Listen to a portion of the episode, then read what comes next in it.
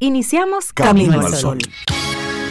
Estás escuchando Camino al Sol.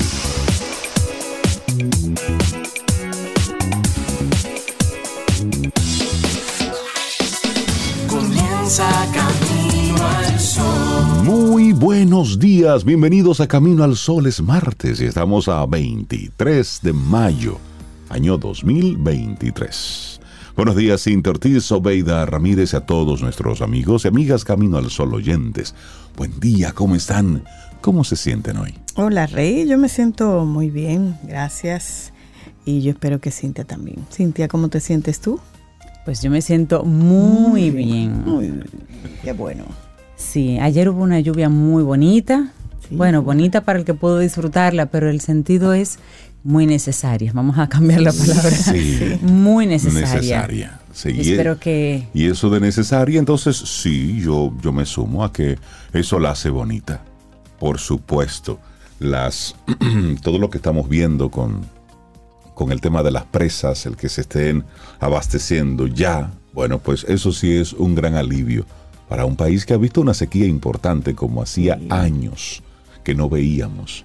Y la, bueno, esta lluvia porque es, es un temporal que tenemos, es una vaguada, pero no cantemos victoria con el tema de la sequía. así es. Porque esto todavía hasta octubre, septiembre es la proyección que se tiene de cómo, de cómo va a estar este tema en, en nuestro país y en este lado del mundo. Yo pensaba que, que iba a amanecer como bien, con mucha lluvia, porque me despertaron unos truenos anoche. Sí, ¿Ustedes lo sintieron? en la madrugada Sí, sí, sí, llovió, cayó buena lluvia. Sí, sí. Lo sí, que no sí. sentí fue el ligero temblor. Bueno, Ah, ni tan ¿cómo? ligero, pero el, temblor que hubo el temblor anoche a cerca de las 9 de la noche. Sí. ¿No lo Ah, yo, sentiste? yo vi a alguien que puso temblor. Yo dije, ay, pero Sí. yo no lo sentí. Normalmente yo lo en la- siento. En la zona norte. ¿Sí? Sí, ¿Otra vez? Se sintió bueno, cerca de, cerca de las 9 de la noche.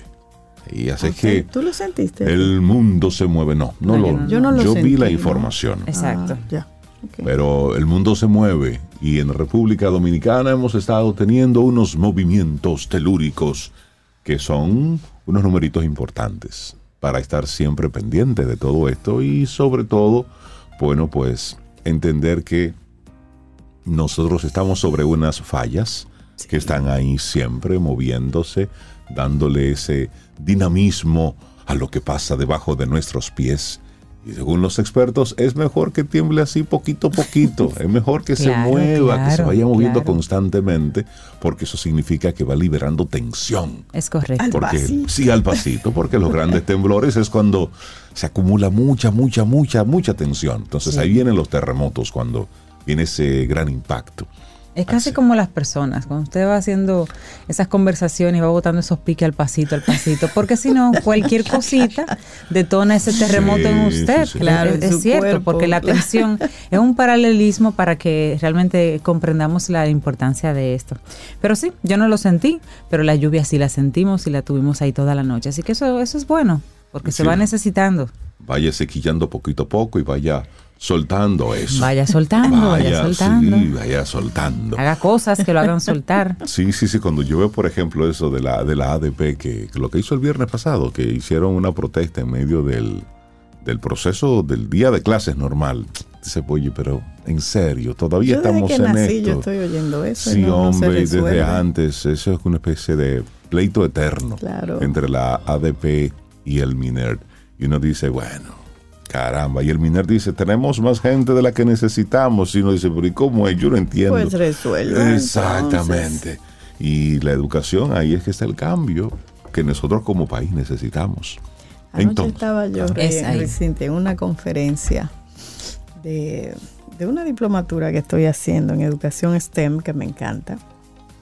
Y hay un experto internacional hablando de estrategias de evaluación, de qué tipo de contenidos, que cuáles tipo de tecnología. Yo me quedé pensando, a nosotros nos falta tanto, nos falta, nos falta. tanto. Sí, sí. O sea, cambiar y lo más, el desafío más grande es cambiar esa mentalidad de educación tradicional que tenemos, de memorización.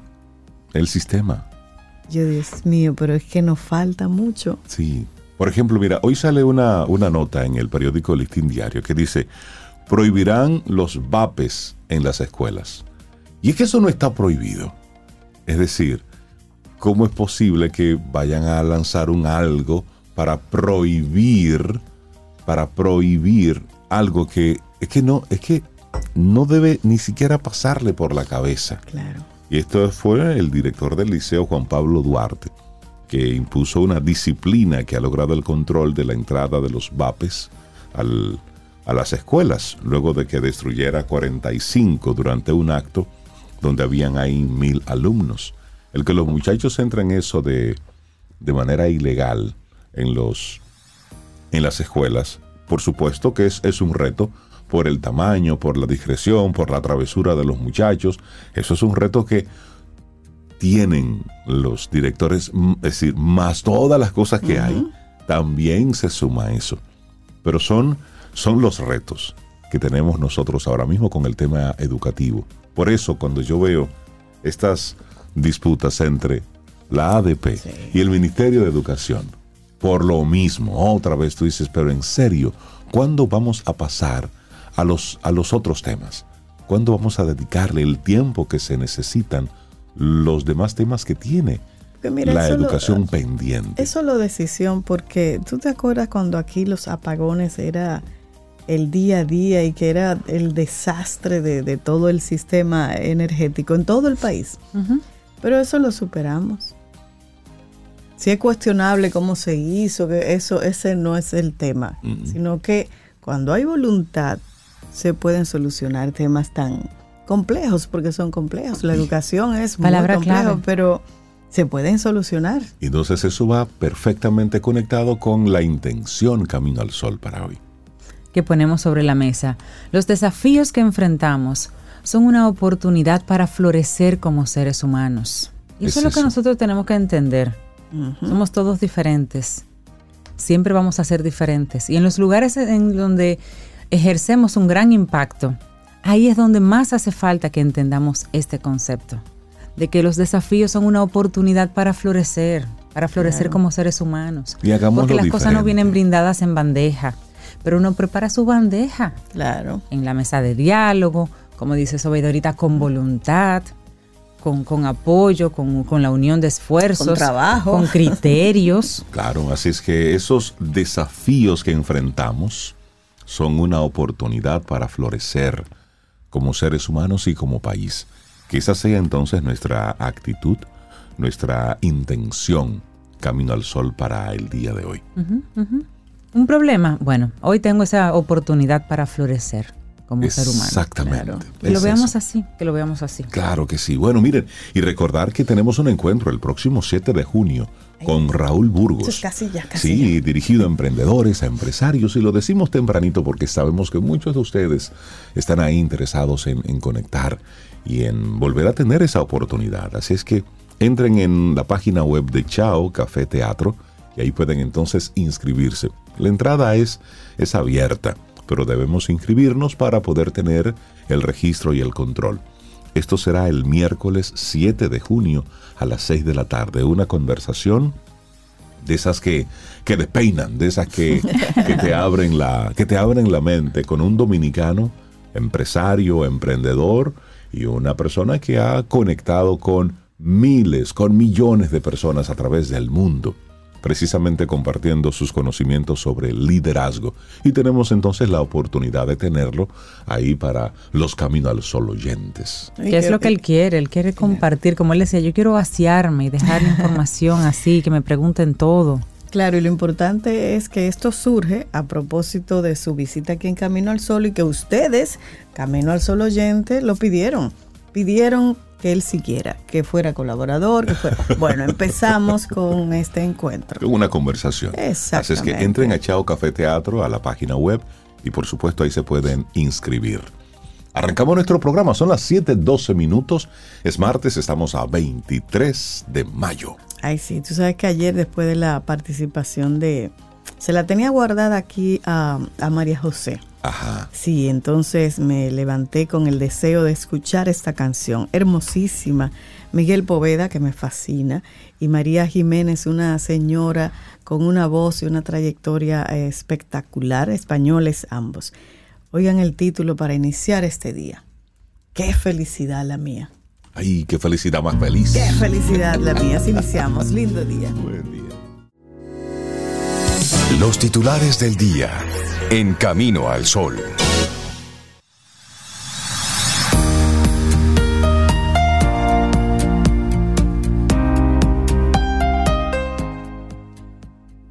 Y según Brian Tracy, el desarrollo no es un destino final, es un viaje continuo de crecimiento y autorrealización.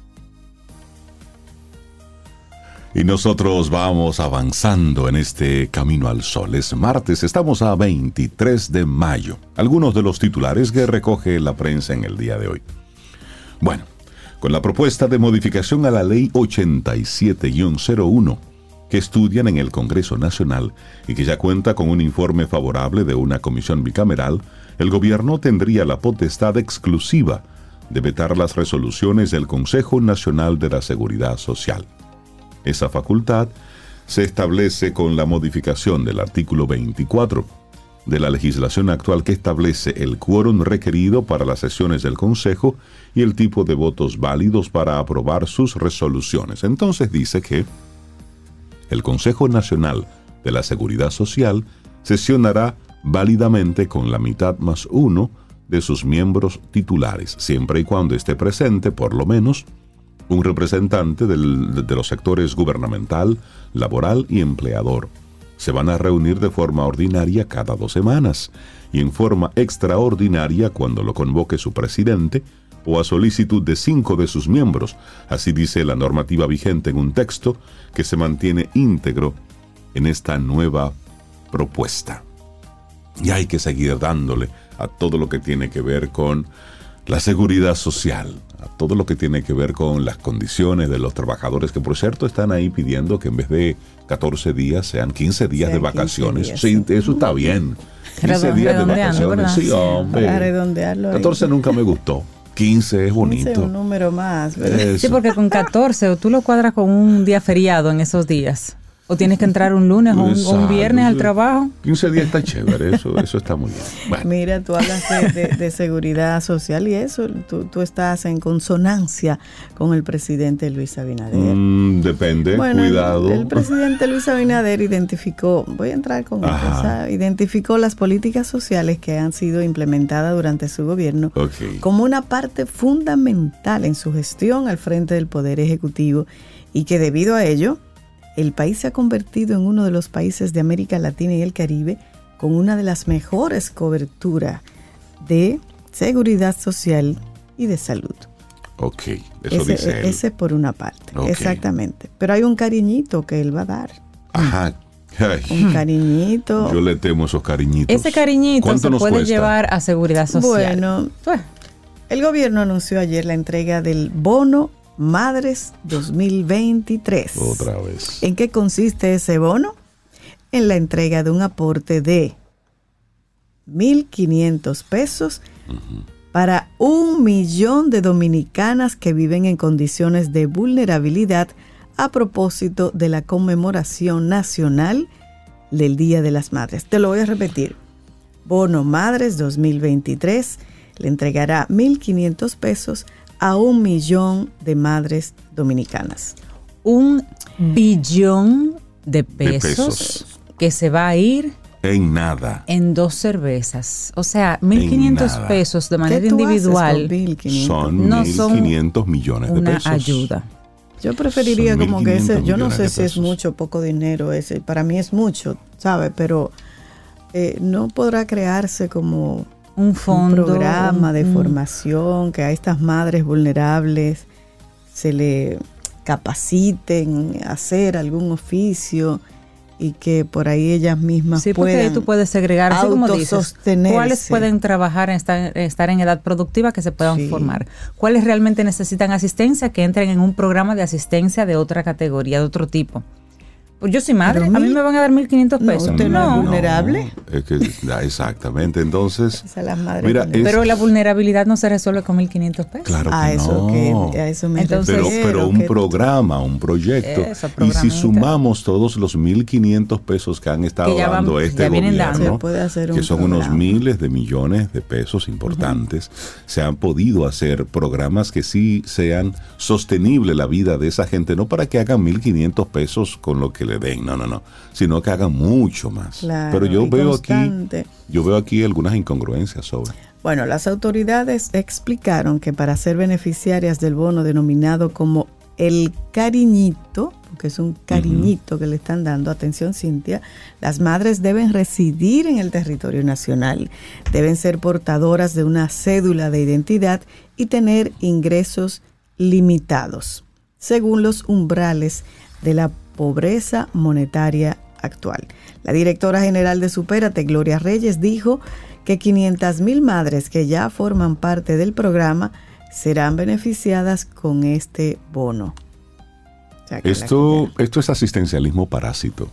Esto de verdad. Todavía insiste en eso, es parte de la politiquería. Además, estamos en, en un periodo ya preelectoral, no electoral, porque estamos ya con, todas las cartas sobre la mesa. Pero, por ejemplo, yo siento algunas incongruencias con esto. Dicen, las agraciadas fueron escogidas a través del CIUBEN.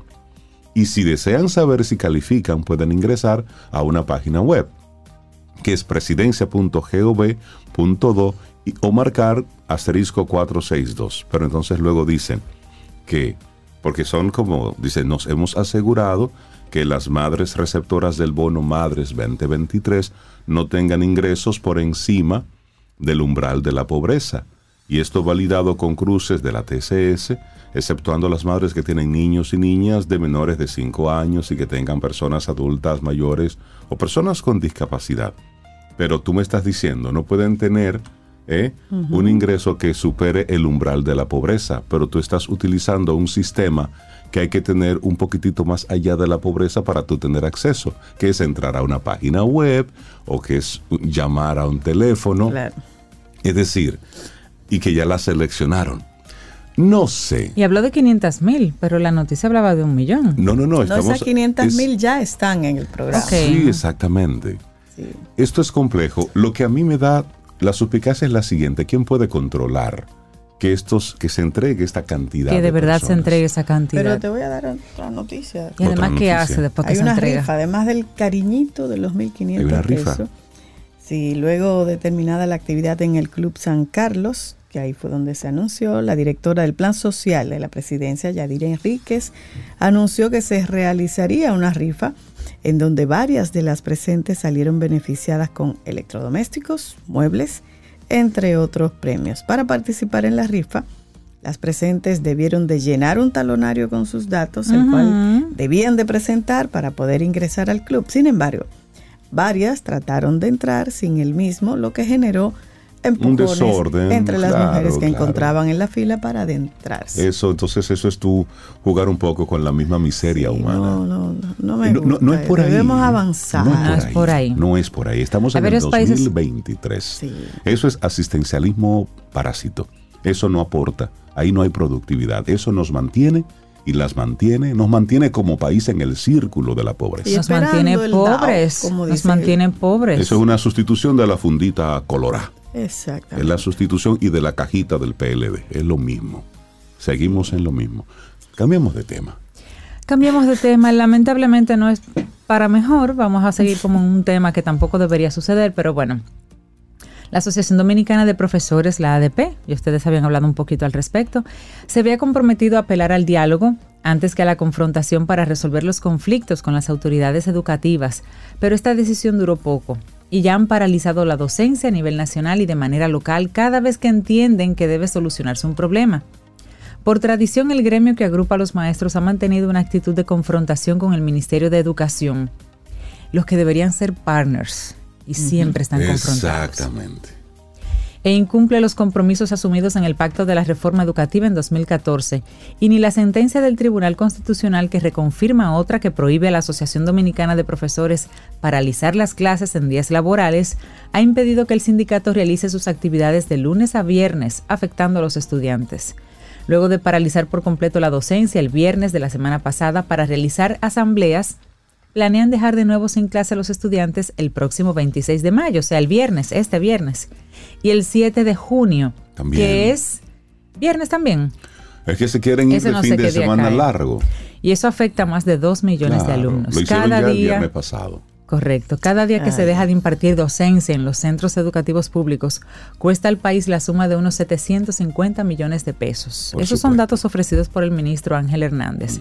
Y el Comité Ejecutivo de la ADP se reunió el 26 de abril con el ministro y acordaron canalizar una serie de demandas que incluyen la mejoría en las pensiones y jubilaciones de los maestros retirados, muy válido y muy justo que se revise. El segundo aumento salarial de los docentes activos pactado en 2021 se pactó, hay que cumplirlo, y por la aplicación de la evaluación del desempeño, la ratificación de, las, de los coordinadores pedagógicos, así como la mejora en las plantas físicas de los centros educativos, entre otras reivindicaciones. Las autoridades de educación consideran que ha llegado el momento de que toda la sociedad le reclame a la ADP que cumpla con sus responsabilidades con el estudiantado y también ante el país. Hay reacciones ahí, por ejemplo, rechazó la ADP que los docentes sean el sector mejor pagado en la administración pública y alega que son los profesores más, los profesionales más maltratados por la administración pública, de hecho. Este es el Es muy, tema es muy de triste. nunca acabar con, con la ADP y el, y el MINER. Esto es como si estuviéramos leyendo una noticia en la década del 70, Sí, en, el- en los Wow, 80, sí, en los sí, 90. sí, eso es muy Es que triste. se repite. Entonces, al final, los que sufren todo esto son los estudiantes y luego la sociedad, Claro. en su defecto, es que termina con todo esto. Bueno, nos vamos ahora al plano deportivo y esto sí que es una noticia. Los Nuggets completan barrida a los Lakers y jugarán sus primeras finales de la NBA. Eso es Reinaldo que está dando Sí, es noticia. ¿Tú sabes por qué es una De- noticia? No, pero me sorprende. Sí, pero oye, Con el sí, entusiasmo. sí. ¿Tú sabes por qué es una noticia? Porque Sí. Es la primera vez que este equipo va a una final de la NBA, los Claro. Nuggets. Y le ganaron a los Lakers de Nada LeBron James. Sí. Pero lo hicieron por una barrida. Es decir, Ah, le pela, ganaron, exacto, cuatro partidos a cero. Wow. Entonces, sí, aunque en Camino ¿De al dónde Sol. son los Nuggets? Aunque en Camino al Sol no hablamos, son los de Denver. Ah, de Denver. Aunque en Camino al Sol no hablamos mucho de deportes, ese, ese tipo de cosas, pero Sí, pero qué bueno. Estamos hablando uno de está que- acostumbrado a... a los Lakers ganan Lakers, y los anillos y Eh, LeBron James nuevo, gana. gusta. Entonces hay uno nuevo. Eso Te significa apoyo, te apoyo. que sí, que aunque usted nunca haya logrado algo, usted puede hacerlo. Sí, así que es. aunque usted haya ganado siempre, algún día puede perder. Como tú mencionabas en la no- las noticias de ayer, que el- el- la primera vez que Dominicana va a un, a un mundial, de, fútbol. Perdimos, bien. pero ganamos. Exactamente. Entonces, esto sí es una noticia, precisamente porque nos da una perspectiva de la vida. Claro. No se gana siempre y no se pierde siempre. Pero siempre está la posibilidad. Exacto. Sí. Así es que para los que siguen la, la NBA, por supuesto, ya ellos sabían esto, pero desde Camino al Sol le damos un, una nota Camino al Sol. Yo te tengo una nueva también, Ajá, pero no sé si te va a gustar tanto como la de los Nuggets. Ajá. Presos preventivos podrán votar en el 2024. Sí. La Junta Central Electoral y la Procuraduría General de la República suscribieron ayer un acuerdo de cooperación, el cual contempla la adopción de medidas encaminadas a asegurar el derecho al voto a los privados de libertad que no estén condenados irrevocablemente a pena criminal. Eso es muy importante esa aclaración. Son-. Eso es para los presos preventivos. No han sido condenados. De manera que, todavía no se le ha privado de sus derechos. Pero- y el voto es un derecho. Ya, ya me imagino el proselitismo por esos lados. Mediante este convenio, el Ministerio Público, que dirige la Procuraduría y la Junta Central Electoral, se comprometen mutuamente a aportar sus mejores esfuerzos con el propósito de garantizar el voto de los internos en centros penitenciarios en condición preventiva, y esto es a partir de las elecciones del 2024. Tantas cosas que hay que resolver los que estamos sueltos. Mm, tantas cosas que debemos Bueno, pero es un resolver. derecho que se le está Pero es- rescatando. pero mientras usted está preso, usted está, No, usted si está en- estás en una pausa. No, en- si en estás, ese- en eso ese- es si estás condenado, pero los preventivos todavía no tienen los preventivos, una es condena. cierto. Los Entonces preventivos no tienen todavía condena. tienen, tienen ese, ese derecho.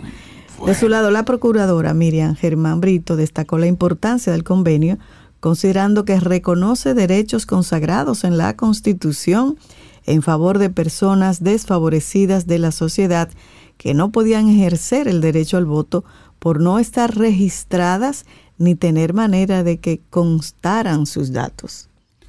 Yo solamente voy a dejar ahí para ser un poco abogado del diablo. Bueno. Si no logramos bien a los que estamos sueltos, ¿cómo van a manejar eso?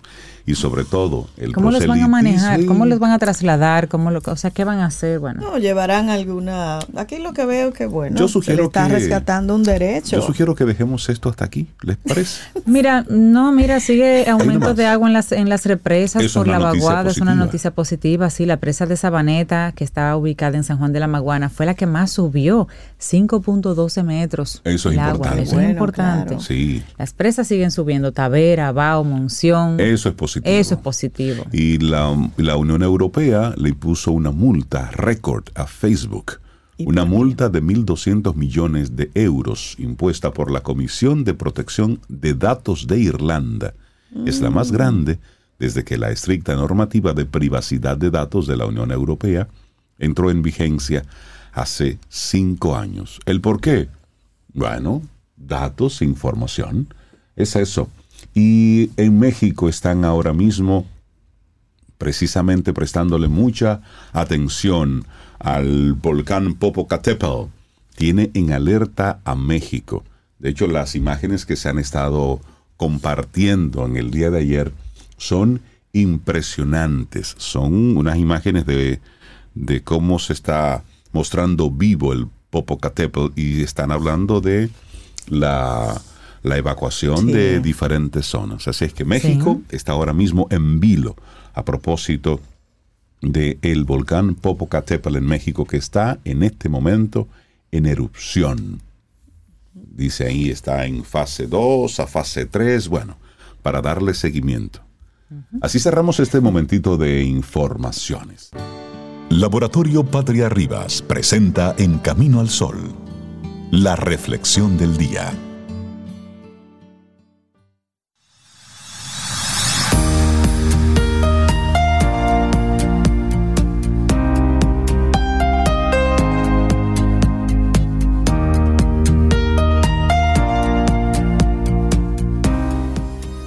Y te recordamos nuestro tema central en el día de hoy. Los desafíos que enfrentamos son una oportunidad para florecer como seres humanos. Entonces, en ese sentido, pues la siguiente frase es de Carl Jung. El desarrollo humano requiere de autenticidad, autoconocimiento y valentía para enfrentar nuestras propias sombras.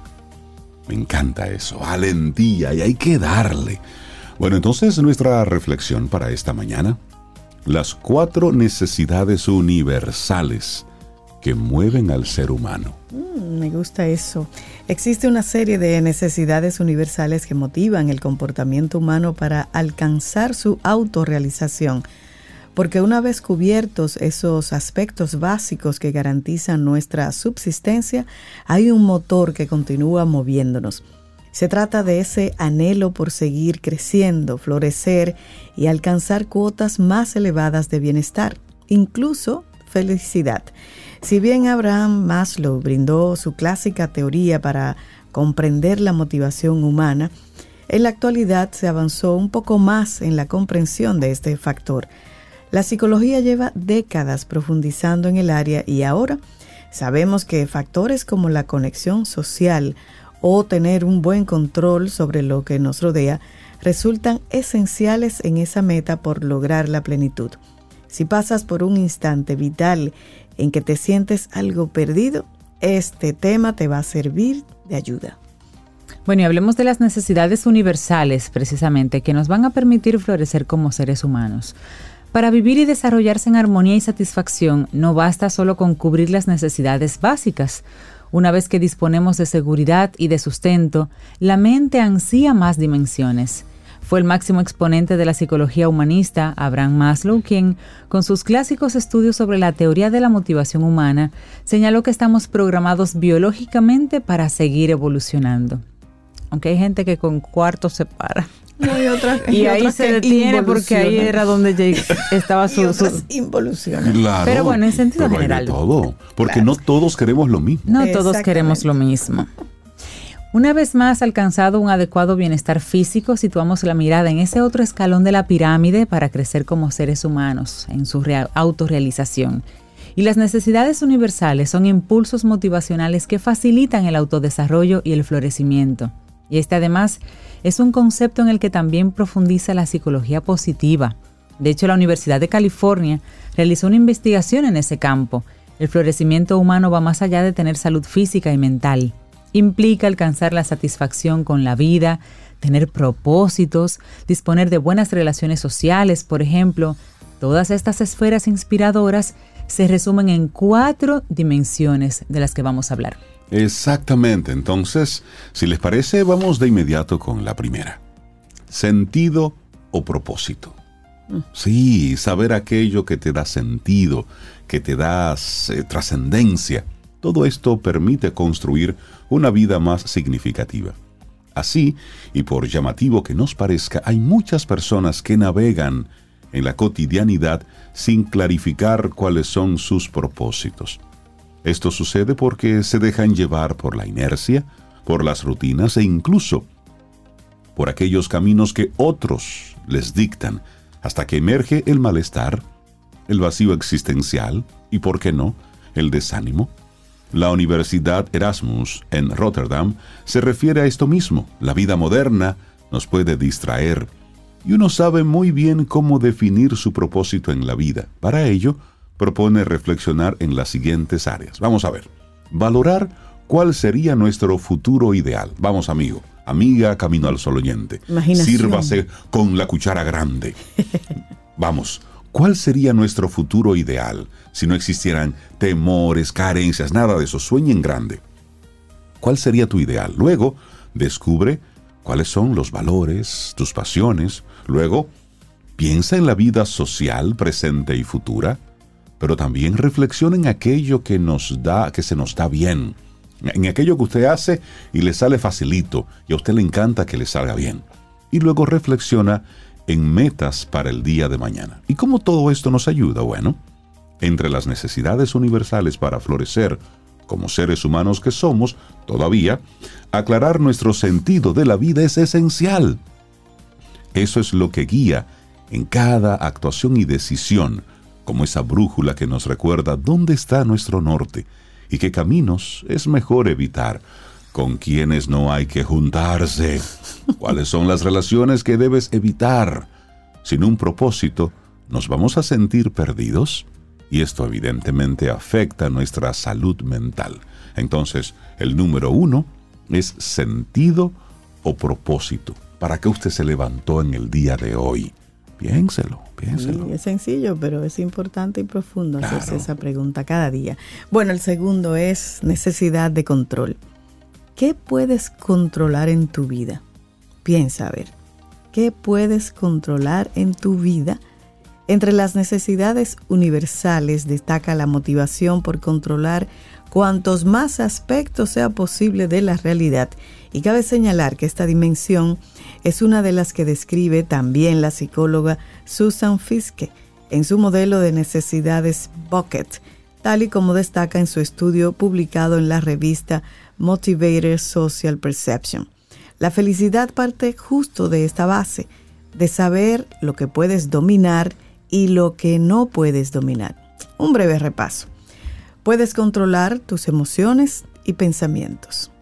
En tus manos está decidir cómo reaccionas ante las cosas. Controlas tus decisiones, los caminos que eliges transitar no puedes dominar el destino y menos los eventos sociales. No están bajo tu control las opiniones que otros puedan tener. Y no está en tu poder por lo que otras personas hagan, decidan o piensen. ¿Y cómo nos ayuda esto? Bueno, aunque somos conscientes de que en esta vida querer controlarlo todo suscita sufrimiento, hay un aspecto a considerar. Precisar qué escapa de nuestras manos, pero saber sobre qué áreas sí tenemos control media en el bienestar. Esto evita derivar en estados de ánimo como la indefensión aprendida, es decir, creer que cualquier cosa que hagas no cambia nada. Así que tú crees esta, eso. esta segunda es necesidad de control. Totalmente. Bueno, pues el tercer aspecto es la sensación de competencia. ¿En qué eres bueno? Piensa, porque en algo eres bueno. Todos somos buenos en algo. ¿Qué es lo que se te da bien? Una de las necesidades universales para sentirnos realizados y plenos es disfrutar de la autoeficacia. Nadie es petulante ni cae en el narcisismo si se enorgullece de sus valías, de su talento y su potencial. Esta característica es lo que hace sentirnos útiles, lograr objetivos, crecer en lo profesional, crecer en lo personal. Si deseas desarrollar un poco más esta competencia de vida y de bienestar, toma nota de estas recomendaciones. Número uno, aprende de otros, inspírate, busca quién es más o menos como tú quisieras ser en el futuro. Inspírate, pero no te compares con los demás. Siéntete orgulloso de lo que logras, por chiquito que sea. Trabaja y fórmate en aquello que te gusta y se te da bien. Céntrate en ese talento y ponte metas que puedas alcanzar. Para sentirte competente, sé constante, consciente de tus errores y trabaja en ellos. ¿Y cómo nos ayuda esto? Bueno, un buen sentido de competencia fortalece tu autoestima y la visión que tienes de ti mismo. Además, actúa como esa fuerza catalizadora que permite conquistar sueños y que te edifica como ser humano al saber que eres valioso y que alcanzas o que podrías alcanzar aquello que te propones. Qué bueno. Y luego está el último punto, que es la conexión, lo importante de conectar.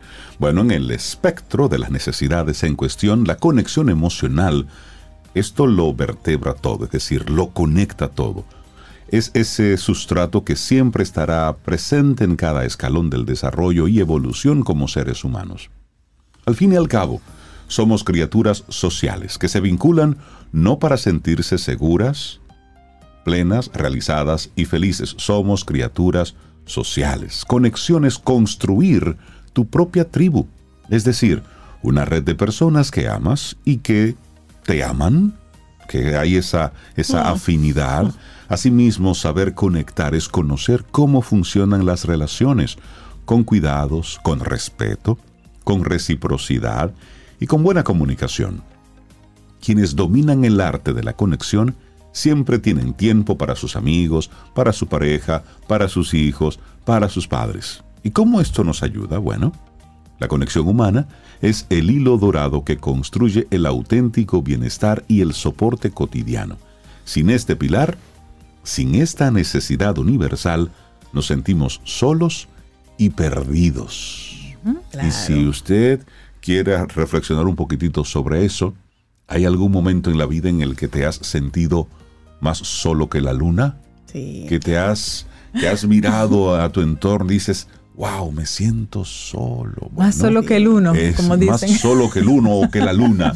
Es eso. Está faltando el tema el de la, de la conexión. Y sucede mucho Sí. con los emprendedores.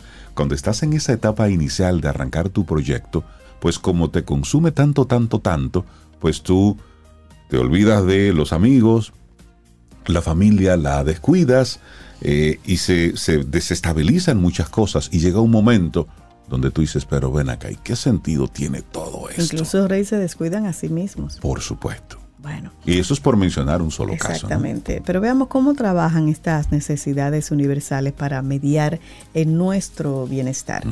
Abraham Maslow señalaba que hay un impulso instintivo por conquistar esas necesidades universales. Es como si un mecanismo biológico nos instara a pasar de un escalón a otro superior dentro de su famosa pirámide. Ahora bien, hay algo evidente. No todas las personas trabajan en el logro de estas dimensiones y cuando no lo hacen aparece el malestar, la frustración y el sufrimiento. La vida moderna en ocasiones nos aleja de lo que nuestro au- auténtico ser ansía. No nos escuchamos, ponemos más atención al ruido externo que a la voz interna. Debemos, por tanto, oírnos más y correr menos, sintonizar con lo que hay dentro y desconectar un poco de las tecnologías, la presión externa y las demandas ajenas. Somos seres con necesidades que deben atenderse. En consecuencia, si aún no clarificas tus propósitos ni trabajas en aquello que puedes controlar o tus relaciones sociales son deficientes, es hora de hacer cambios. Tu salud psicológica lo va a agradecer. Te lo va a agradecer el mundo. Todo. Hasta tú mismo, tú misma. Ay, bueno, las cuatro necesidades universales que mueven al ser humano. Y rápidamente recordarte que las mencionamos, que es tener un sentido o un propósito, necesidad de control, también la sensación de competencia y finalmente la conexión. Es la propuesta que ponemos aquí en Camino al Sol como reflexión en el día de hoy. Laboratorio Patria Rivas presentó En Camino al Sol la reflexión del día. Ten un buen día, un buen despertar. Hola. Esto es Camino al Sol. Camino al Sol.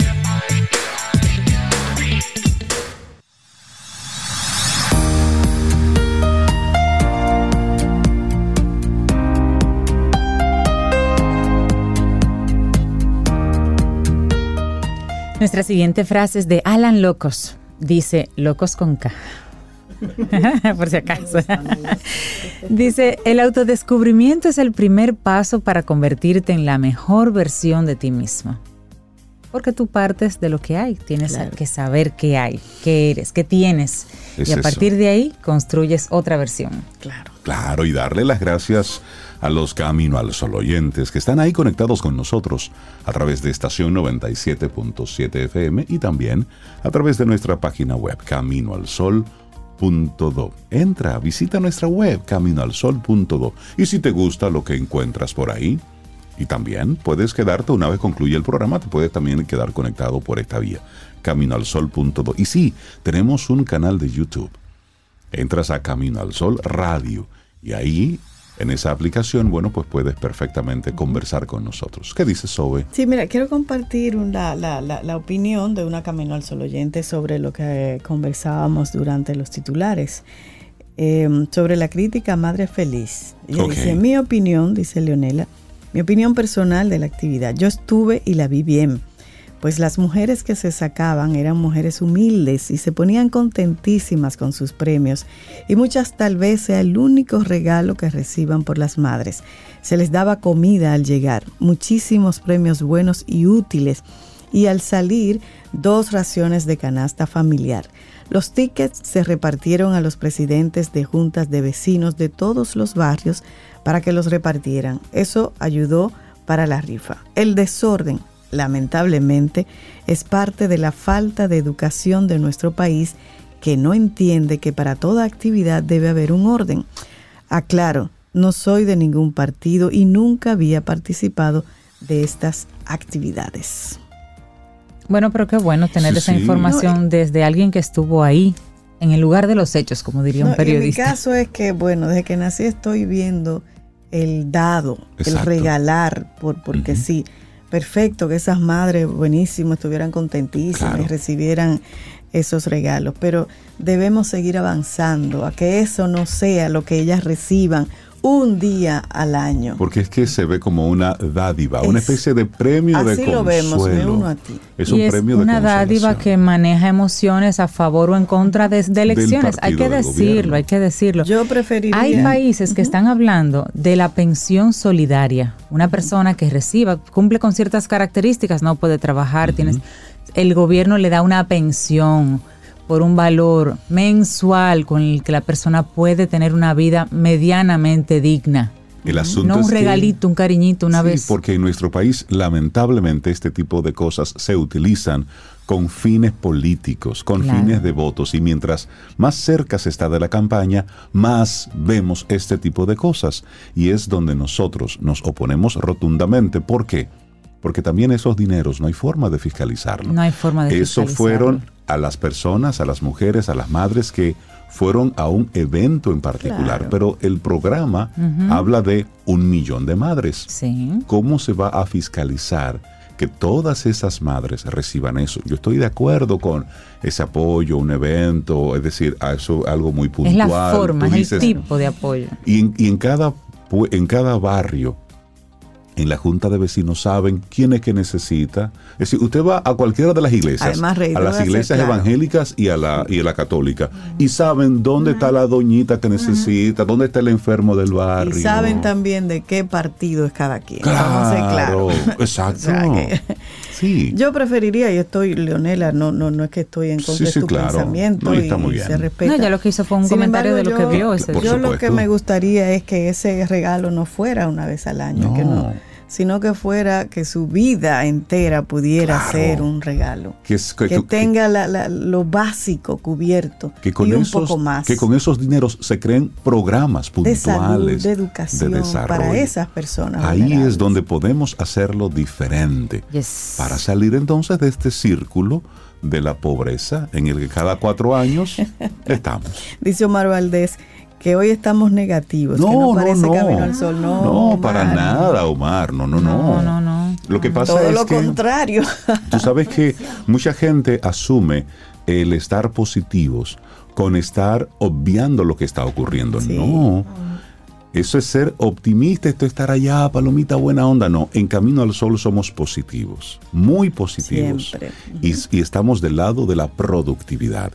Ahora, nosotros tenemos un pensamiento crítico y como ciudadanos, lo, con lo que no estamos de acuerdo, no estamos de acuerdo. Porque el sol no se tapa con un dedo. Y para nosotros crecer como país, hay cosas que hay que mencionarlas. Es decir, nosotros desde Camino al Sol no hacemos las noticias, comentamos lo que hay. Y sobre lo que hay hacemos nuestra mejor, nuestro mejor esfuerzo y nuestra mejor intención de buscarle un enfoque distinto a lo que está ocurriendo. No nos quedamos solamente con la noticia. Así es que yo lo que invito es precisamente a que hagamos ese ejercicio de pensamiento crítico para que podamos como país hacerlo diferente. Porque yo hoy Esa es la estoy idea, claro. yo estoy más feliz que nunca y más positivo que nunca. Yo estoy en Yo productividad. también. Claro. Pero yo no estoy de acuerdo con la dádiva parásita. Porque eso es tú jugar con la miseria humana. Y eso, eso no está bien. Eso no, eso no es bonito. No, y cada quien con su pensamiento. Por y se supuesto. Si claro. Él no ve negativo. bueno, no, no, no. Y le- les agradecemos mucho esos muchas comentarios. Además hay un día en el que uno mira las cosas diferentes como quiera. Y eso es válido, pues Por es la vida. supuesto, es, es correcto. Y hay una persona que viene aquí a Camino al Sol siempre a compartirnos informaciones que son de, de crecimiento, de desarrollo, de salud. La doctora Maritza Arbaje. Doctora, buen día. ¿Cómo está usted? Yo estoy muy romántica hoy. ¡Ay! Ay, pero además mira la cara que ella pone, mira para arriba y Sí. mueve. Claro, porque dime, dime, está nublado, el sol está ahí, que hay unas goticas de agua, yo las abrazo, las disfruto y digo, oh, pero qué buen día. Ay, me gusta eso. ¿Cómo estamos? Estamos bien. Y Sí, sí. Realmente el tema que quiero tratar hoy va muy acorde con la reflexión que ustedes hacían hace un momento y estoy muy de acuerdo con la reflexión o crítica eh, constructiva de lo que estamos hablando. Yo tengo una comunidad, ustedes saben, Sí, sí. que ahí podemos hablar. Claro. Yo llegué pedí, y me pedían y ahora yo no estoy prácticamente permanentemente, pero ellos aprendieron a pescar porque yo le di una vara. Y usted tiene años trabajando con esa Casi comunidad. 10 años y le doy seguimiento. Exacto. Y yo he estado, y yo he estado y en esa estado comunidad. con sí. usted ha estado con nosotros de una Y manera eso u otra. usted lo ha hecho a título personal, Atento sin mamá. dádivas del gobierno No, ni nada de eso. no, no Y hemos nosotros conseguido ayuda. Hemos estado ahí. Exacto, entonces es, es voluntad. Entonces, eh, precisamente yo quisiera traer una reflexión, porque ahora estoy en otras comunidades, pero es un periodo de seguimiento de tres a cinco meses que se va a desarrollar en cinco años, porque el seguimiento es lo fundamental y educar a las personas que tenemos la capacidad, ay, yo no puedo. Como en La Vega se dio un caso de un señor que está vendiendo, vendió su hija porque él no tiene trabajo y él está pasando hambre. Entonces vamos a ser realistas. Entonces yo salgo a pedir, ¿qué tú estás pidiendo? Pon un, un- ponte a vender frito a la esquina, vamos a trabajar. Y es como también estamos en una situación que decimos, ay, yo estoy tan bruto, ay, ya yo estoy viejo, yo, yo no voy a aprender. No. cuando hablamos de inteligencia y hablamos de una disciplina, es que nosotros tenemos que reconocer que a pesar de que somos inteligentes y a pesar de que fuimos criados en una base, y ahí un poco voy a reforzar lo que ustedes decían, o sea, porque yo tengo 40 años, ya yo no puedo estudiar. Es decir, ya llegué. Ya llegué, ya estoy vieja, ya estoy plegada, ya estoy gorda, ya estoy abandonada. O el hombre que empieza a tener una barriga grandísima, kilométrica, que llega a la barriga primero que él. No, no. Es que los pueblos se desarrollan dependiendo de la capacidad intelectual, disciplinaria y sobre todo la disciplina. O sea, si yo tengo disciplina, y no soy tan inteligente, pero yo tengo una disciplina con un apellido que le he puesto que es perseverancia y amar lo que estoy haciendo. Cuando yo amo lo que estoy haciendo y tengo una disciplina, mi inteligencia, eso es un criterio de Marix Sarvaje, puede desarrollarse más. Además, tenemos que saber que mientras estamos vivos podemos desarrollar la inteligencia. Hay muchas inteligencias, pero la que a mí más me gusta atender, darle seguimiento, es la inteligencia emocional. Emocional. Que esa viene desde el vientre y dentro del trabajo que estoy haciendo, estoy haciendo los estudios del desarrollo emocional espiritual de la embarazada y el resultado de los niños que estoy viendo en las comunidades. Entonces, ¿qué pasa? Que la otra inteligencia también es la interpersonal, o sea, cómo yo me comporto contigo, dependiendo de cómo yo me he desarrollando intelectualmente. Entonces, hay un elemento que aquí sí el, el tema genético influye, dependiendo, pero el entorno también me va a ayudar a desarrollar más o menos. ¿Qué situaciones tenemos en este momento? Que la inteligencia donde el desarrollo prefrontal nos está afectando, que es donde tenemos la capacidad de desarrollarnos, la capacidad de concentrarnos. Y yo acabo de tener un caso de una niña de 14 años que duraba dos días sin dormir porque tomaba la tablet todo el día y no tenía la capacidad de concentrarse. Esa niña está pasando por súper inteligente a tener un letargo mental. Por supuesto. Entonces, Ah. si el prefrontal está con luz permanentemente, eh, se está deteriorando la parte más importante de conexión, aunque todas las partes del cerebro se conectan. Pero si yo no tengo una disciplina, incluyendo una alimentación biológica adecuada, yo no voy a desarrollar mi inteligencia. Entonces, como la inteligencia es la capacidad de razonar, es la capacidad de aprender. Entonces, ¿qué yo estoy haciendo con un celular 24/7? ¿Qué yo estoy haciendo con una tablet 24/7? No estoy en contra. Pero porque al 10 mismo- años más tarde he aprendido y estoy en amores con ellos. Pero Vamos llega, a aclarar pero eso. llega, llega un momento, doctora, porque aquí se combinan muchas cosas. Y cuando hablamos, y me encanta esta propuesta de la disciplina supera a la inteligencia. A veces, eh, bueno, hemos visto muchos casos de que el más inteligente del curso Sí, Luego en su carrera profesional se quedó como el más letargo, el más letargado en su Ajá. desarrollo, Así porque es. se confió de su capacidad de memorizar cosas así o de es. analizar rápidamente algo y se confió de eso. Sin embargo, el que pasó con B y con C, Por lo general, es el jefe del que pasaba con A. Porque como se sabía con debilidades, la compensaba con disciplina, con práctico. trabajo, con constancia, era mucho más práctico. Sí. Porque realmente no me, me ocupo con los estudiantes A, igual que con los F, son dos extremos. Exacto. Entonces, no es que te distraiga, pero tampoco te obsesiones con sacar A, porque también es una presión familiar. Un tú tienes que sacar A, porque si no, no sirves para nada. Entonces, ¿cómo afectamos el estado psicológico de las Sí, personas? las expectativas. Pero sí quiero dar un dato sumamente importante y lo digo por experiencia propia, por mi propia propiedad. La inteligencia se desarrolla con el aprendizaje, con la disciplina eh, yo puedo desarrollar mi inteligencia, yo puedo estudiar un idioma, no importa que tenga 70, 80 años. Claro. Sí, claro. Eh, hay muchas doñas que están por ahí ganando maratones. Bueno, hace unos días Cintia me mostraba el caso de un señor de setenta y tantos que 72. fue 72 años que fue el primero de su familia en graduarse de la Sí, universidad y dentro del público estaba su madre de casi 100 años. Sí, sí, sí. Viendo a su hijo graduarse, qué lindo, qué lindo. O sea, que a pesar de que no soy tan inteligente o no tuve la oportunidad, yo hice un propósito. Y esa disciplina me llevó a ser profesional. Entonces, ¿cuántas oportunidades no tenemos? Nada más hay que buscarlas.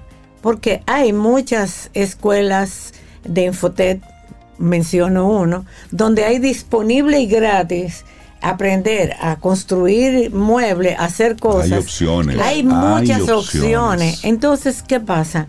Que si yo no tengo la voluntad, el propósito, porque mañana me van a dar, Sí. entonces ahí me acomodo.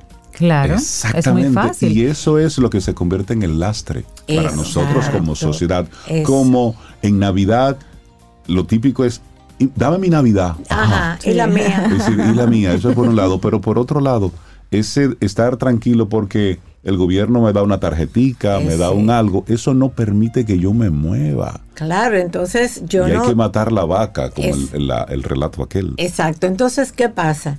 Que, por ejemplo, si yo no tengo una, un proyecto de vida donde tengo que crecer, tener muchachos, esto, aquello. No, eso no es proyecto de vida. Proyecto de vida es que si yo voy a tener 50 años, yo tengo que tener por lo menos 45 años de calidad de vida. ¿Y qué es la calidad de vida?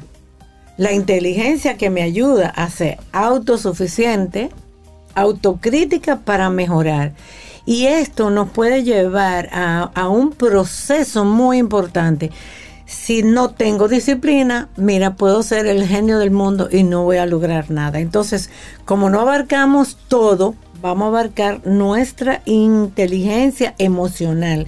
Que si papá y mamá no me lo dieron, pero yo lo puedo aprender. Y ahí sí puedo utilizar muchos medios que me facilitan. Otro elemento es, ahora vamos a tener, tenemos mucho mango, tenemos aguacate, tenemos la opción de consumir alimentos que ayuden al cerebro, a la conexión interneuronal. Y, y sabes cuál es el, el alimento más importante?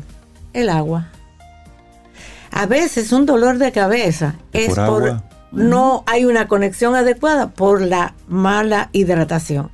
Yo tengo una paciente que me reía mucho con ella porque, doctora, ¿cómo que en el estudio yo salí deshidratada? Si yo me tomo 5 litros de agua.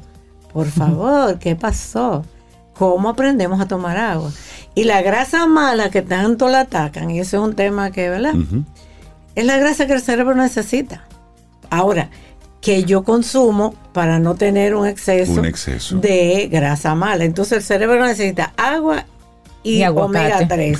¿Cómo que? Aguacate diario, no engorda. Son de las grasas buenas para el cerebro. aguacate Agua y diario. aguacate. Aguacate, agua y aguacate. Que no Entre otras aguacate. cosas, semillas, nueces, maní. Ah. Sí, no es eso. que, que tenemos opciones. Nosotros somos un país privilegiado. Tenemos frutas diario, 24, eh, ve- de- con- perdón, Todo el año. 365 años. Pero bueno, vamos a comer, eh, vamos a comer guineo. Pero el guineo no da potasio, sube el azúcar y por el carbohidrato. Ay, me comí un guineo y me subió el potasio. tengo porque todo me iba el de- potasio y que necesito en el A mí guineo. me encanta el Mentira. guineo, doctora. A mí también. Me Mentira. encanta Sí, el y- y, guineo. y Entonces- es mejor cuando tú tienes dos guineos con leche, con azúcar. ¿eh? Pues sí, como tú te iba haces diciendo. Una batida y le pones al lado dos panes de agua. No, Ajá. eh, también. No. Con, con, con sí. con una Y un salsita. guineo. O así, solo Y un con guineo de lado, fruta, chico, con sí, habichuela. Ay, Ay, sí, yo fui a comer a una casa. Oye, esto, yo fui a comer a una casa y yo veo que ponen muchos guineos. Ajá. Y todo el mundo coge su guineo con su ensalada, habichuela, la, la, la. Y me dicen, ay, pero usted sí es anticuado, usted no ha incluido guineo en su almuerzo. En su dieta. o sea, Anticuada. o sea, el arroz, no el arroz blanco con huevo frito y guineo, eso es un Eso. manjar muy frecuente en este país. Y a propósito del arroz, quiero aclarar algo. Las personas que les guste comer arroz, que tenemos la tradición de la bandera dominicana. Eso es cultural, doctora. Sí, pero por favor, para que no aumente el azúcar o la glicemia, cómase el arroz fresco, no caliente, porque cuando el arroz está fresco, los carbohidratos fuertes están concentrados, mientras que al, al momento que está más fresco, ya la concentración se va perdiendo. Y ahí no vamos a tener Vale glicemia soplarlo. alta. Vale soplarlo. Eh, bueno, doctora. pues una sopladita no hace daño.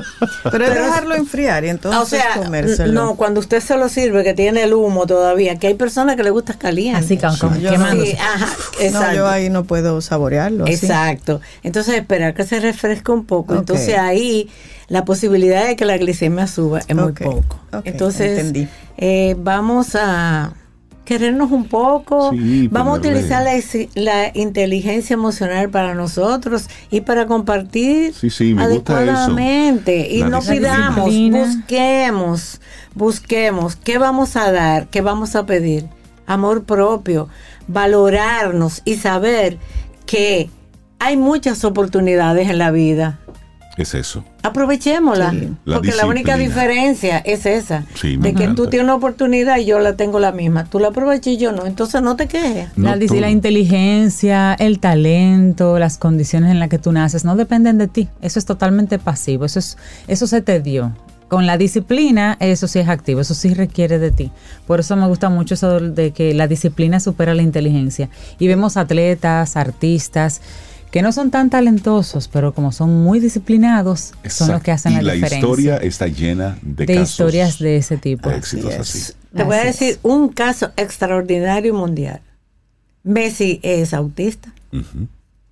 Y, ¿Y tenía llegó? deficiencia de crecimiento también. Tenía toda la deficiencia, y todo, pero él decidió que él se lo propuso Sí. y llegó. Y tuvo Con- una familia que lo, que lo Que lo apoyó, que lo apoyó. encaminó. Eh, Sí, sí. disciplina. La Es disciplina lo, cambia todo. Hacer ejercicio. Eso, moverse. Doctora Marisa Arbaje, especializada en medicina holística. Hoy la disciplina supera a la inteligencia.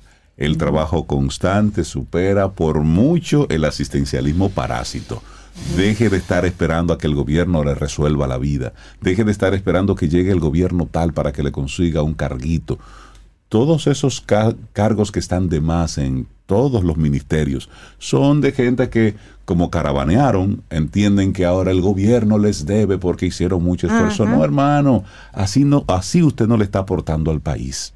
Así, así, no, así no crecemos. De verdad que no. Tú sabes que hay una Camino al Sol oyente, Ana que dice, lean esto también. Ah, ¿qué ella, dice? habla, ella habla de paternalismo, ¿no? Sí, muy bien. Ella habla de, de que eso de, de las dádivas, eso es paternalismo para comprar votos y eso no resuelve los problemas de este país. Tienen que elevar la educación, Claro. de acuerdo, Ajá. respetar las leyes, acabar con la impunidad, acabar con la falta de respeto.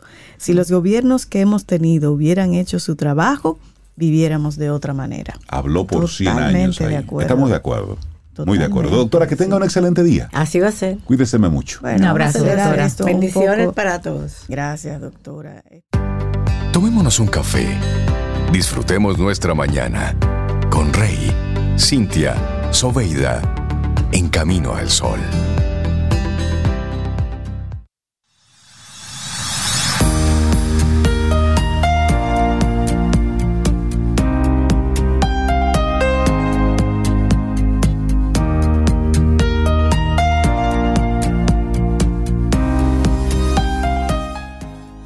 Esta frase me encanta de John Maxwell, que dice, el valor del ser humano reside en su capacidad de aprender de sus errores y convertirlos en lecciones de vida.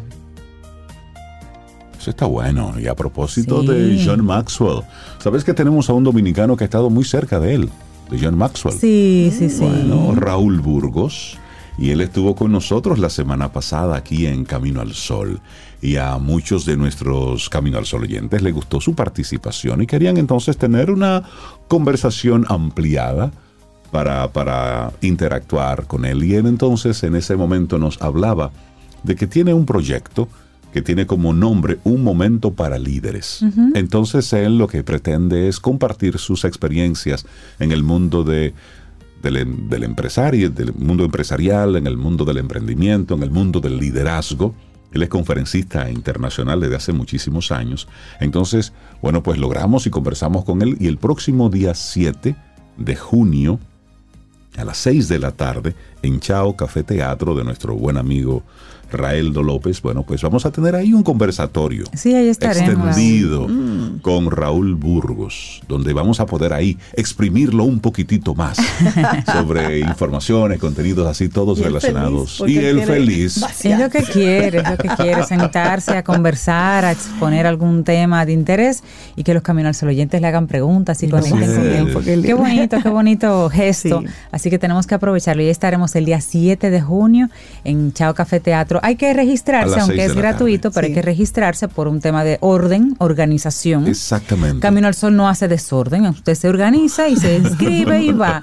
Y allá nos veremos y estaremos muy felices. Sí, en sí, Chao sí, Café sí. Teatro o en la página que también se ha desarrollado. Que es Momento para Líderes. momentoparalíderes.com. Pero Entren ahí. inscríbanse, por favor, y vayan. Y Sí, vaya, sí, y sí, vaya, sí. y ahí nos tomamos un café. Y me encanta ver los nombres de los Camino al Sol oyentes que se han estado inscribiendo. Ay, sí, hay muchos Camino al Sol gente, oyentes gente inscritos. querida, si es que Qué chévere, inscríbanse. sí, sí. Va a ser un encuentro muy chévere. Eso es el 7 de junio, no se lo pueden perder. Todo lo que sume es chévere. Eso, válido. y todo lo que sume desde ese pensamiento crítico, de darle cesera a las cosas. Tú sabes que yo, yo he sido un crítico del tema de los, de los vehículos eléctricos, porque vienen y se presentan como una solución para eh, no consumir tanto combustibles fósiles. Pero ¿qué ocurre? Que estamos en un sistema, en un mundo en el que para tú tener electricidad, todavía en la mayoría de países utilizamos combustibles fósiles para generar Claro. electricidad. Entonces, lo que estamos haciendo es derivando. Quizás no consumimos tanta, eh, tanta gasolina o gasoil, pero sí estamos utilizando electricidad para cargar estos coches eléctricos. Entonces, Suecia tendrá la primera carretera capaz de cargar coches eléctricos en movimiento. O sea, Entonces, tú, tú vas en tu cochecito eléctrico, en tu carro, y se va cargando en, en tu la nave misma espacial. carretera. Entonces, a mí así sí me hace sentido. sí, pero hay que ir de pasito en pasito. No. Eso está bien. Y eso, y eso me, me llama mucho la atención. En Suecia se está construyendo la primera carretera del mundo con la capacidad de cargar los coches eléctricos mientras circulan. Y este proyecto será una realidad para el año 2025. Eso es ya Pero en dos es- años. Exacto, pero ya empezaron. Ah, uh, claro.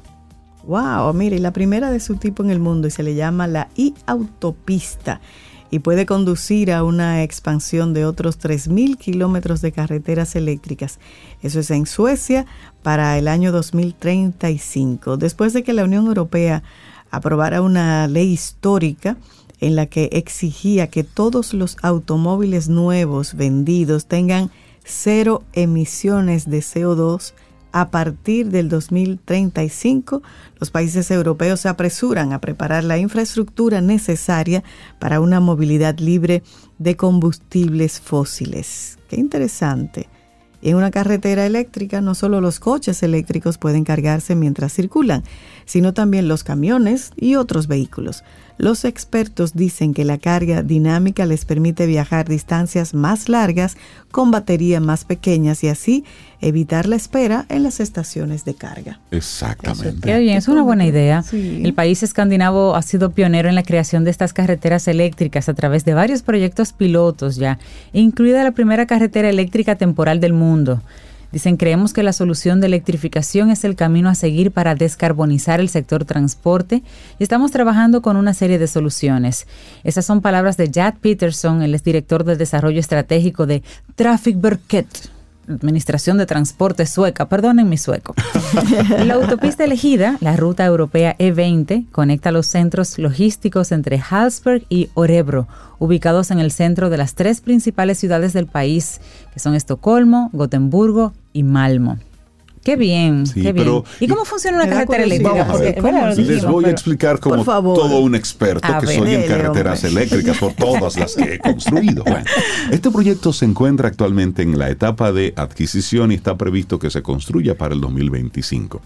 El método de carga para la E20 no se ha decidido, pero hay tres tipos de carga disponibles. Está el sistema de catenaria, el sistema conductivo que está basado en la Tierra y el sistema inductivo. ¿De qué va el sistema de catenaria? Bueno, utiliza cables aéreos para proporcionar electricidad a un tipo especial de autobús o tranvía y por lo tanto solo puede utilizarse para vehículos pesados. Eso los hemos visto en distintos países que manejan un tranvía y la conducen por un cable Unos eléctrico. cables, claro. Que cuando se van conduciendo usted lo va, usted lo ve que van botando chispa. Bueno, pues ese es el tipo del sistema catenaria. Luego hay otro donde dice que la carga conductiva funciona tanto para vehículos pesados como para coches eléctricos privados, siempre que haya un sistema de conducción como un riel. Es decir, hay un riel y usted se monta sobre ese riel y entonces va haciendo ese contacto y los vehículos se cargan a través de un palo que va tocando ese riel. Es decir, usted iría como si fueran los, los carritos chocones Ajá. ahí, uh, conducido. Y luego está el sistema de carga inductivo, que utiliza un equipo especial enterrado debajo de la carretera que envía electricidad a una bobina en el vehículo Wow. eléctrico. Entonces, esta bobina en el vehículo luego usa esa electricidad para cargar la batería. Wow, que esa me gusta. Esa Esa me está gusta. debajo de la tierra. Sí, esa es la ¿verdad? que vamos a usar. Sí, sí, esa es la sin cables y sin nada de eso. Hay que aquí le ponemos la, la, la, La bobina. La bobina. Sí, de esa de abanico, si la arreglamos en la, en la 30 de marzo. En la 20 buscamos la bobina. Tú sabes que es interesante este tipo de alternativas porque sí Claro. comienzan a dar una respuesta. Tú sabes que también en Suecia veía hace, hace algunas semanas cómo hicieron una carretera musical. Sí. Que si tú vas a una velocidad específica por una serie de rayas que ellos pintaron en la carretera, te va dando una melodía, un tono específico y si tú quieres entonces escuchar la canción, tienes que ir a una velocidad específica y con esto ellos hacen dos cosas. Número uno, que la gente no se aburra mientras Claro. está conduciendo y número dos, hay una reducción de accidentes porque van a una velocidad que es prudente y les permite reaccionar ante Claro. cualquier cosa que No, ocurra. y cuando tú te aburres fácil te puedes dormir. Por Y supuesto. eso también provocaría tremendo accidente. Qué Pero mira, en la actualidad hay varios tramos musicales ya construidos en el mundo, carreteras, Ajá. tramos musicales. Y una de las funciones más útiles es eso que tú decías, impulsar el respeto por los límites de seguridad. Para poder escucharla tienes que ir a los límites de seguridad que impone la carretera. Pero yo no la escucho. Y eso a través de una rápido. compensación musical. Entonces la idea es eso, funcionar como los niños, de manera... El, el sistema de cómo si usted va a esa velocidad, va a escuchar Ajá. la musiquita, si no, no. Y la gente lo está Y haciendo. cambiará la música acorde a la velocidad en que tú vayas. No, ¿la oyes o no la oyes? La oyes o no la Ah, oyes es porque está creada volumen. Yo vine por tal exactamente. carretera, ¿escuchaste la música? No. No, pues iba Mira, hay carreteras musicales o tramos de carreteras musicales en China, en Hungría, en Indonesia, en Irán, en Japón, en Corea del Sur, en los Países Bajos. En Estados Unidos hay un tramo, Ajá, ¿dónde está? en ese? San Marino, Taiwán e- y en Ucrania. En, en Estados Unidos está sobre la antigua Route 66, en la Ay, Ruta yo que 66. quiero hacer esa ruta. Un tramo que va entre Tijeras y Albul- Albuquerque, en Nuevo México. Yo quiero un hacer tramito ese ahí. tramo, la Yo también, así que 66. llévame. Yo también. Vámonos, Vámonos, vámonos. Pero con un descapotable, todo el, toda la ¿Cómo- producción cómo de. se hace? Exacto, toda la ¿Cómo pro- se hace?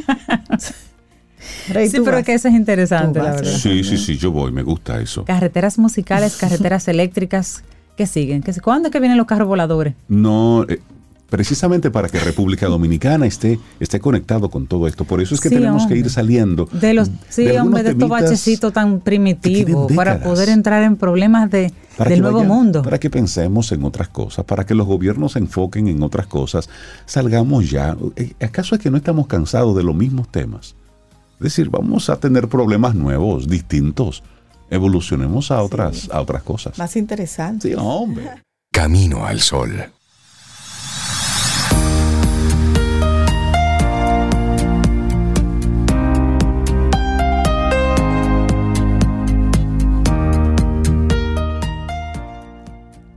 El florecimiento del ser humano implica nutrir todas las dimensiones de nuestro ser.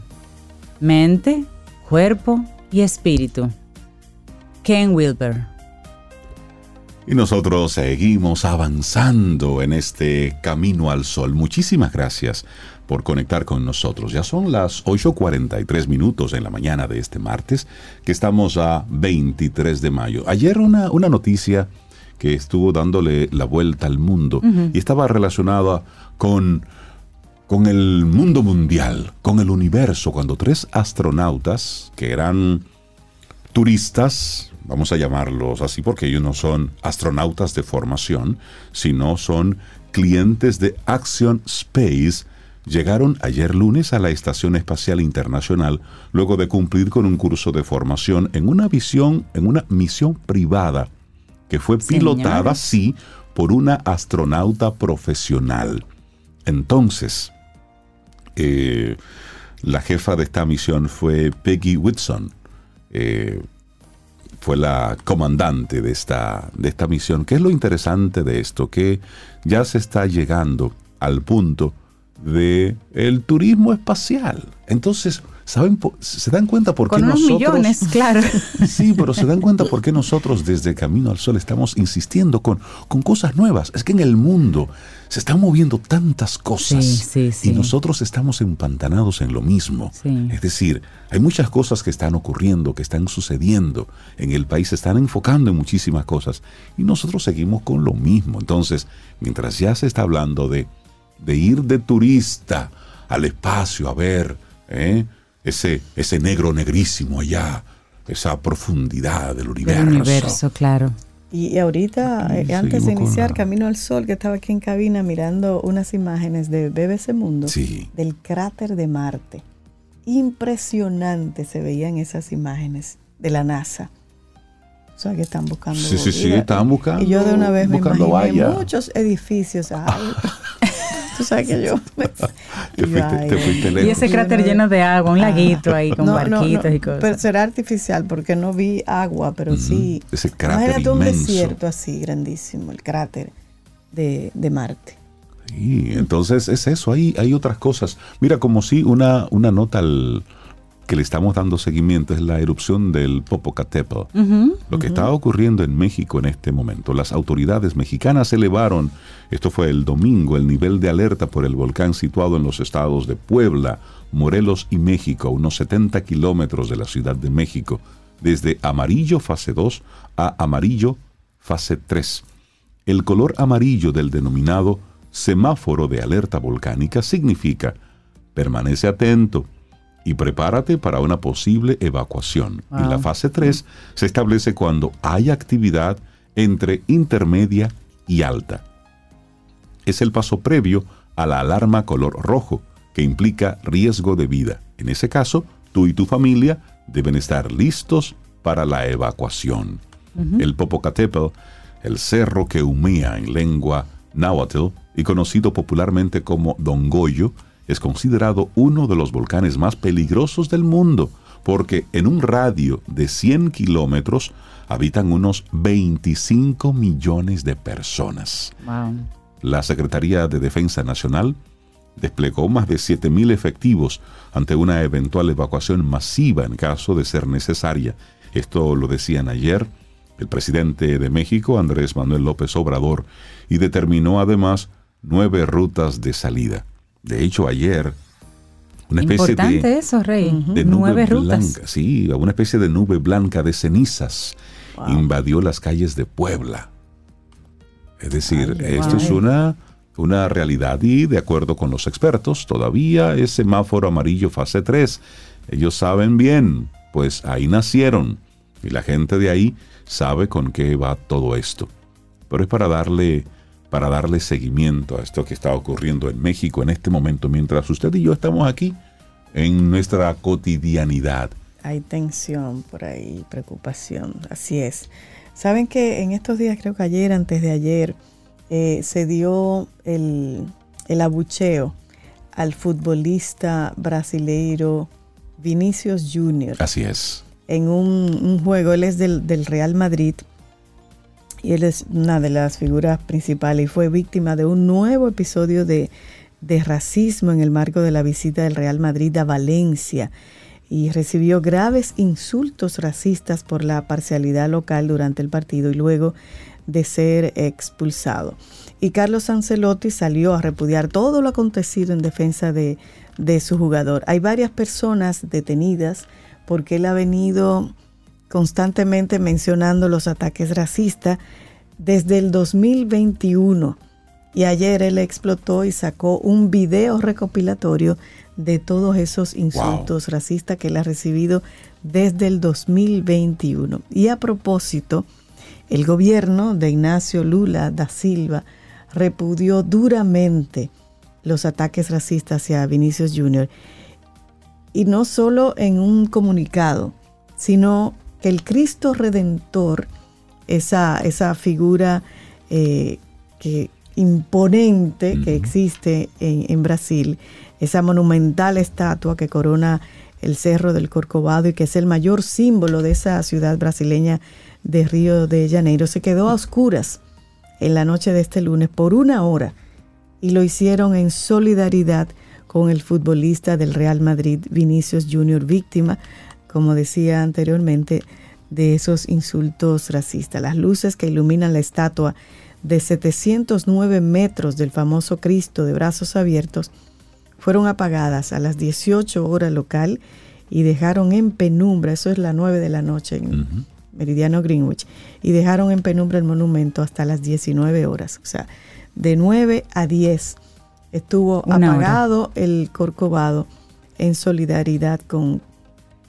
con Vinicio Junior. Tú sabes que este joven apenas tiene 22 años y durante el partido, él indignado, intentó llamar la atención del árbitro sobre la hinchada de Valencia y sobre un aficionado en particular. Es decir, él estaba señalando específicamente a una persona. Y luego él escribió en su cuenta de Instagram, dice, el campeonato que alguna vez fue de Ronaldinho, Ronaldo, Cristiano y Messi, hoy es de los racistas. Él escribió eso en su Instagram y dijo, no fue la primera vez, ni la segunda, ni la tercera. El racismo es normal en la liga. La competición cree que es normal la federación también, y los adversarios lo alientan. y dijo, España es una nación hermosa que me acogió y a la que amo, pero que aceptó exportar al mundo la imagen de un país racista. Lo siento por los españoles que no están de acuerdo, pero hoy en Brasil, España es conocida como un país de racistas. Y dijo, soy fuerte y llegaré hasta el final contra los racistas, aunque sea lejos de aquí. Sí, sí, sí. Y él dio unas palabras importantes. Mira, él dice, negro es importante. El Cristo Redentor quedó así hace poco, una acción de solidaridad que me emociona, pero quiero sobre todo inspirar y traer más luz a nuestra lucha. Y sigue diciendo, sé exactamente quién es quién. Cuenten conmigo porque los buenos son mayoría y no voy a desistir tengo un propósito en la vida y si tengo que sufrir cada vez más para que las futuras generaciones no pasen por situaciones parecidas, estoy listo y preparado. Sí, y él... Y no creería que en el deporte está ese otro espíritu que sobrepasa de manera más elevada todo, todo esto. Esas son mezquindades del ser humano que se supone que se trabajan a otros, a otros niveles. Uno creería que en las esferas ya así deportivas de alto nivel es diferente, pero ¿Tú sabes es una muestra de que no? El, su entrenador, Carlo Ancelotti, dijo después del encuentro que él no quería hablar de fútbol, sino quería centrar sus declaraciones en lo que había ocurrido. Y él decía, no se puede jugar fútbol así. Y la única manera de frenar el racismo es parar el partido. Algo que fue lo que le estaban pidiendo a los, a los árbitros, que detuviera el partido hasta hasta que cesara esto. Sí, y dice, dice Lula, presidente del Brasil, no es justo que un hombre pobre que triunfó en la vida y que se está transformando en uno de los mejores futbolistas sufra este tipo de ataques. Eso lo dijo Lula, quien apuntó que no podemos permitir que el fascismo y el racismo tomen los estadios de fútbol. Para nada, para nada. Y lo que pasa es que lo que ocurre luego en las gradas va al campo de juego. entonces se tienen entonces encuentros mucho más violentos. Entonces eso es una escalada de violencia que desluce totalmente el espíritu de lo que es un deporte. De lo que, es un deporte para, cualquiera. Pero me gusta la, actitud propositiva. Fue muy bonito, de, sí. De Vinicius Jr. Sí, sí, sí. Y, ese gesto que hicieron en su país para, apoyarle. Pero la buena noticia, señores, es que son, son actos aislados, ya cada vez menos. Miren, hay un estudio internacional que aplicaron a individuos de los cinco continentes que demuestra lo siguiente. Los actos de bondad son universales y los seres humanos tienen entre sí pequeños actos de bondad en el mundo cada dos minutos. Cada dos minutos, eh, si es que no, no está mal contado, cada dos minutos hay un acto de bondad. Y eso es importante resaltarlo, porque noticias como la que acabamos de compartir deslucen un poquito lo que es el espíritu humano, pero no. Lo que pasa es que la bondad no hace ruido. Y que de hecho es, no, es noticia precisamente por eso, porque son de las cosas que, que cada vez son menos y que tenemos y hay que visibilizarlas para que simplemente desaparezcan. Así es, totalmente. mira, este, este sociólogo de la UCLA, Giovanni Rossi y su equipo, analizaron más de 40 horas de grabaciones de video de la vida cotidiana en diferentes pueblos alrededor del mundo. Y ahí habían cámaras en Italia, en Polonia, en Rusia, en la parte de la Australia aborigen, en Laos, en Ecuador, en Ghana y en Inglaterra. Y dice él, diferencias culturales como estas han creado un rompecabezas para comprender la cooperación y la ayuda entre los humanos. Nuestras decisiones sobre compartir y ayudar están moldeadas por la cultura con la que crecimos. ¿O somos los humanos generosos por naturaleza? Son las preguntas que surgen. Pero en ese estudio registraron señales de ayuda como preguntar si alguien podía pasarles el agua en una mesa, una señal visual de ayuda como alguien que está en peligro, esforzarse por subir un objeto pesado para ayudar a alguien más que no puede solo. Más de mil solicitudes de este tipo de manera cotidiana, normal, así. Tú puedes por favor cerrarme esa puerta, tú puedes por favor ayudarme a cargar. No sabían que estaban siendo grabados. Y ahí hubo más de mil solicitudes de apoyo entre la gente normal en la cotidianidad y descubrieron que las personas cumplían con esas solicitudes pequeñas siete veces más de lo que las rechazaban. Un claro que sí, por supuesto, ¿dónde me pongo? ¿Cómo le abro? ¿Cómo lo subo? Y seis veces más de los que la ignoraban. Es decir, que nosotros tendemos más a ayudarnos entre nosotros, más que a rechazarnos o ignorarnos. Los rechazos de ayuda llegaron a una tasa de un 11% como máximo, pero el 74% de todos los rechazos vinieron con una explicación y era que no te puedo ayudar porque no te puedo ayudar, no es porque no quiero ayudarte.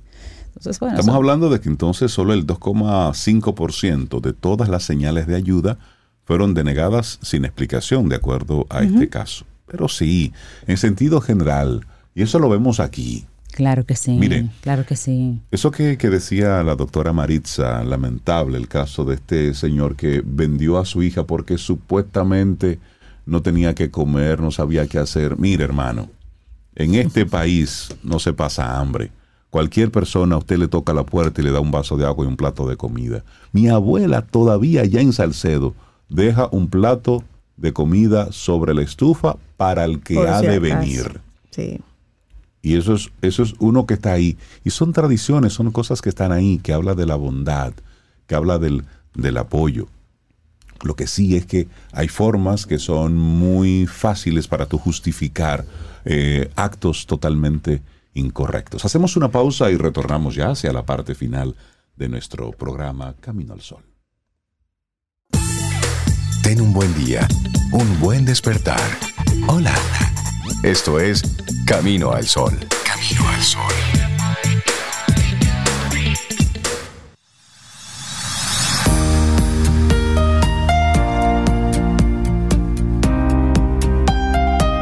Y te recordamos nuestro tema central en el día de hoy, para que cuando leas las noticias, en la oficina encuentres un problema, recuerda, los desafíos que enfrentamos son una oportunidad para florecer como seres humanos. Recuérdalo. Eso, ¿ves?